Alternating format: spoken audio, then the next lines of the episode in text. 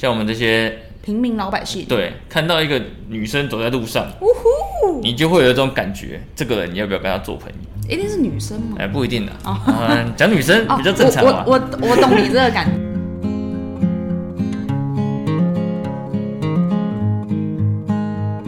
Hello，大家好，欢迎来到解忧干嘛的，我是爱生气。我是猪仔，我们今天来聊一本一本书，这本书，一本猪仔说是比较偏工具书的，啊对对不对？对它的书名叫做无意识的力量。 《无意识的力量哎，对，然后我来介绍一下这本书，》。好，麻烦你了。就是为什么今天今天主角换我了。 Yeah 哎呀，今天为什么我会推荐这本书？其实我觉得看书就跟你之前一样，就是会有个契机去买它。嗯嗯嗯，这本书我大概买了大概三四年以上有了，嗯但是我从来没有看完，嗯因为我也不知道为什么哎、反正日本这月这本是日本的书，日本翻译过来的书，嗯嗯，然后日本人的书呢都特别的艰深，哎、那难难难难，对哦，真我以为人家讲奸诈，艰，哦，就是就是比较难一点，它它的词汇不知道是翻译过来还是怎样，嗯，就是会用的比较难一点。 就是直觉上没有办法读懂他想要讲的东西。对不对，嗯就是它是写中文，但你很像文言文在读它一样。分开来看都看得懂，嗯合在一起我就对念得出来而已。对，就为什么它会叫无意识的力量？其实我也是也是理解了一一段时间的。嗯，那它其实里面在讲的呢，就是就是讲那个叫后设无意识，你有听过这个词吗？没有，我听过后舍笑话，哦，嘿嘿嘿那应该是没有关系。呃，后设无意识这个东西，就是其实很蛮好理解，嗯嗯，但是他们用这个词出来呢，就会很难懂。就是后舍是什么意思？无意识又是什么意思哦 OK，合在一起对，到底是什么意那思？所谓的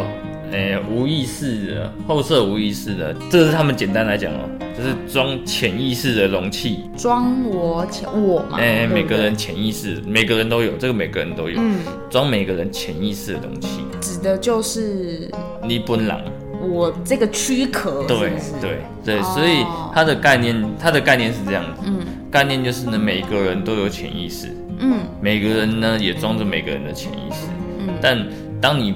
当你第一眼看到这个人的时候，他散发出来的那个感觉就是后设无意识，也就是无意识的力量。后设无意识指的就是无意识的力量哎，对带给人的感觉，对我散发出来的后设无意识，对，当你在没有跟这个人对看，别人看到你的那个主观的感觉，那个就是你说在交流之前嘛，在交流之前跟在交流的中间可能会有不一样的感受，这个跟历练有关系。嗯，但是你像我们嘛，像我们这些平民老百姓，对，看到一个女生走在路上，呜呼，你就会有一种感觉，这个人你要不要跟他做朋友？一定是女生嘛哎、。不一定的，嗯，讲女生比较正常嘛。哦我我我我懂你这个感 觉，因对为我之前有一次是发生在呃，我就某次搭公车回家，嗯然后下车我就发现我前面走着一个女生，不过那个女生真老实讲，她的穿着风格什么就是朴简简单单很朴素啦，可是就是有一种感觉，不知道为什么就觉得哎、诶如果今天有个场合有个机会，我可能会想跟她讲话，嗯，就这种情形是对，她的后设无意识跟你比较契合。对、哦，对，简单来讲是这样，但后设无意识是可以改变的，嗯。可以透过，因为里面这我为什么说它是工具书，就是它里面有写很多个，它们里面有五个章节，嗯，那第一章是在解释什么是、什么是后设无对，意就识是反正很长，这这个是我概念哦这个是我得到的心得，可能每个人得到的心得不一样。嗯哦那第二个章节就是它有十四个形态可以去做转变，嗯你要去怎么去转变，你要如何去改变你自己。但我就不说，因为这太多了。嗯然后每个人可以自己去做改变。那接下来它就是说，你可以去改写你属于你自己的后设无意识。改变改变我散发出来给对别人的第一印象的第一感觉，就是就是还没还还没跟你交谈之前，你的感受，嗯跟交谈当下那个感受、散发出来的感觉，那嗯个就是无意识。哦，对，就是你不知不觉之中，你会散发来的气。气场啊，哎、对对对对对，那个那个其实大家都感觉得出来，但没有办法用实际的语没办法对对言对讲出来。因为就是有些人，比如说你有个路人走过去，你就会觉得说，哎、这个人好像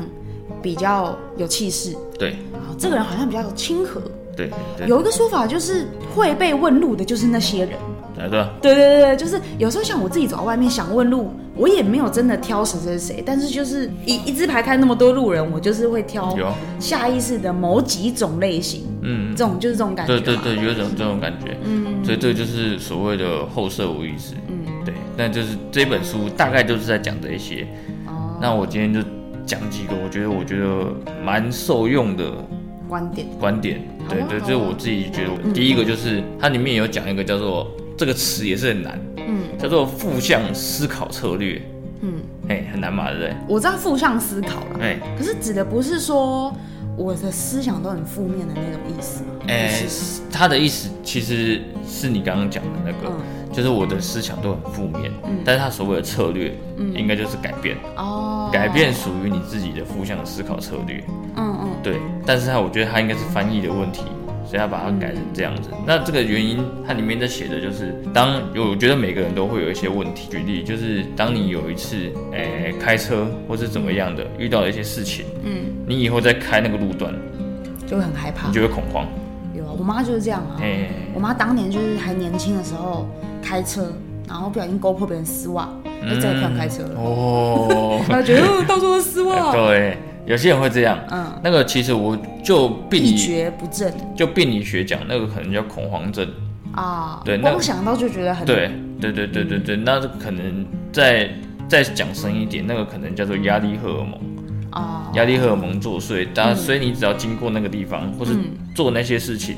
她就会分泌这些荷尔蒙你就会感觉到恐慌。啊。那通常的人就会不愿意再去做这些事情，所以呢，你只要碰到这些事情就会恐慌。嗯，那你只要碰到，你只要恐慌之后，你就不想做。但是还有一个方法，它这个里面就是在讲，当你遇到事情的时候，你要怎么去解决。嗯，因为这个东西其实我觉得是人体产生的一个机制。怎么解决我们的恐慌嘛？对，怎么解决、解怎么解决那些其实不是疾病的恐慌。嗯嗯嗯，嗯对对，有些是真哦疾病，那个没办有法些。自己吓自己。对对对对不对，有些是自己吓自己。那你要怎么去解决？就是经过大量的思考，嗯，大量的去做一些转化嘛，对转化，就是就是你，假如你真的是真的恐慌到不行了，你就是在做这件事事事情之前，你就想好很多对策，嗯，把这些对策都想好之后呢，你每你就是第一次先去尝试，一定会恐慌，嗯，那你完成了多少之后，第二次再去尝试，嗯，就把那个恐慌指数一直往下降，一直往下降，哦，它的原理是这样子，就是随着我个人为了这件事的准备，对然后的尝试对的一步一步降低我当时的那个情绪，对留在我心里面的阴影。对对对，哦，它的它其实它的策略就是叫改变，嗯你如何去改变你自己心中对于某些事情的恐慌，嗯，对确实那蛮重蛮受用的，因为真的有一些事情就是，诶、其实我们都不是做不到，嗯，而是信心被自己的害怕跟恐惧打败。给打败了。所以它里面在讲的就是如何去战胜自己，嗯嗯嗯嗯，战胜自己的恐惧。所以这里也是，哎、哎、所以它这里面应该也是，因为这个通常恐慌不是你自己有意识产生的，嗯，而是你不知不觉当下觉得这件事情恐怖，跟我的对啊惧高症就不一样哦。哦，你的惧高症是先天基因上没生给哎你对对抗高度的。就是没生过胆。哎、 哎，看一下，哎下一张，下一 张，哎，对， 我们有投影片是不是？就是下一张，下一张就是呢，它这个第五章节，我觉得很多都很受用。嗯，第一个就是他在讲重新定义自由，自由，自由，你觉得自由是什么？我觉我自己的自由，我觉得是随着心意想去哪里去哪里，嗯随着自己的心意做什么做什么。嗯，对，对我来讲这是对啊，这其实是每一个人主观性的自由主观性的答案嘛。那我它里面有写，嗯，以词典来讲，词海字典哎、你就讲说自由就是随心所欲，想去哪就去哪，意思一样。嗯嗯但是他说，但是每个人为什么没有得到自由？嗯，原因就是因为你随心所欲想去哪就去哪，但你会在意别人的言论，对啊，对那啊个就不肯自由定的啊、嗯那种情况下呢，你就不是完全的一个自由的人。嗯你要能够随心所欲的情况下，然后在于不去在乎别人的言行举止，嗯，那你才是一个自由的人。嗯但依依照现在的社会环境，社会环境跟媒体的发展啊，自这么自由的情况下，其实不太可能。包括你除非你已经修炼得很厉害啊，我已经哎哎哎，吃斋，对，差不多嗯之类的，就是你看到很难你也不啦会有什么反应，嗯那你就赢了，嗯，你就是真正自由的人。真的就是我刚刚所谓重新定义之前的自由。对，没错这样，那个才是真正的自由，但如果真的想要生存在这个社会上，确实是不太可能啊。确实不太可能。对啊，对，所以我说为什么这个是工具书？嗯，它就是个拿来这种工具的，但不代表能够发生在自己身上，因为我觉得有点困难。嗯，尤其是不管我觉得社会历练再大的人，只要那一天心里一脆弱，看到那些东西，还是会啊，还是会、对啊嗯还是会不舒服。对，一个是自由，尤其在人际关系的这个部分，对，那第一个是自由，嗯，第二个是爱情，嗯，这两个应该是很多人想要知道的。就是最容易被关注的，对对对两个对点对，那它里面也有重新定义爱情，嗯原因就是因为我觉得这也有可能是日本文化的问题。嗯日本文化呢，就是我也呃我也没交过日本女朋友，我不知道。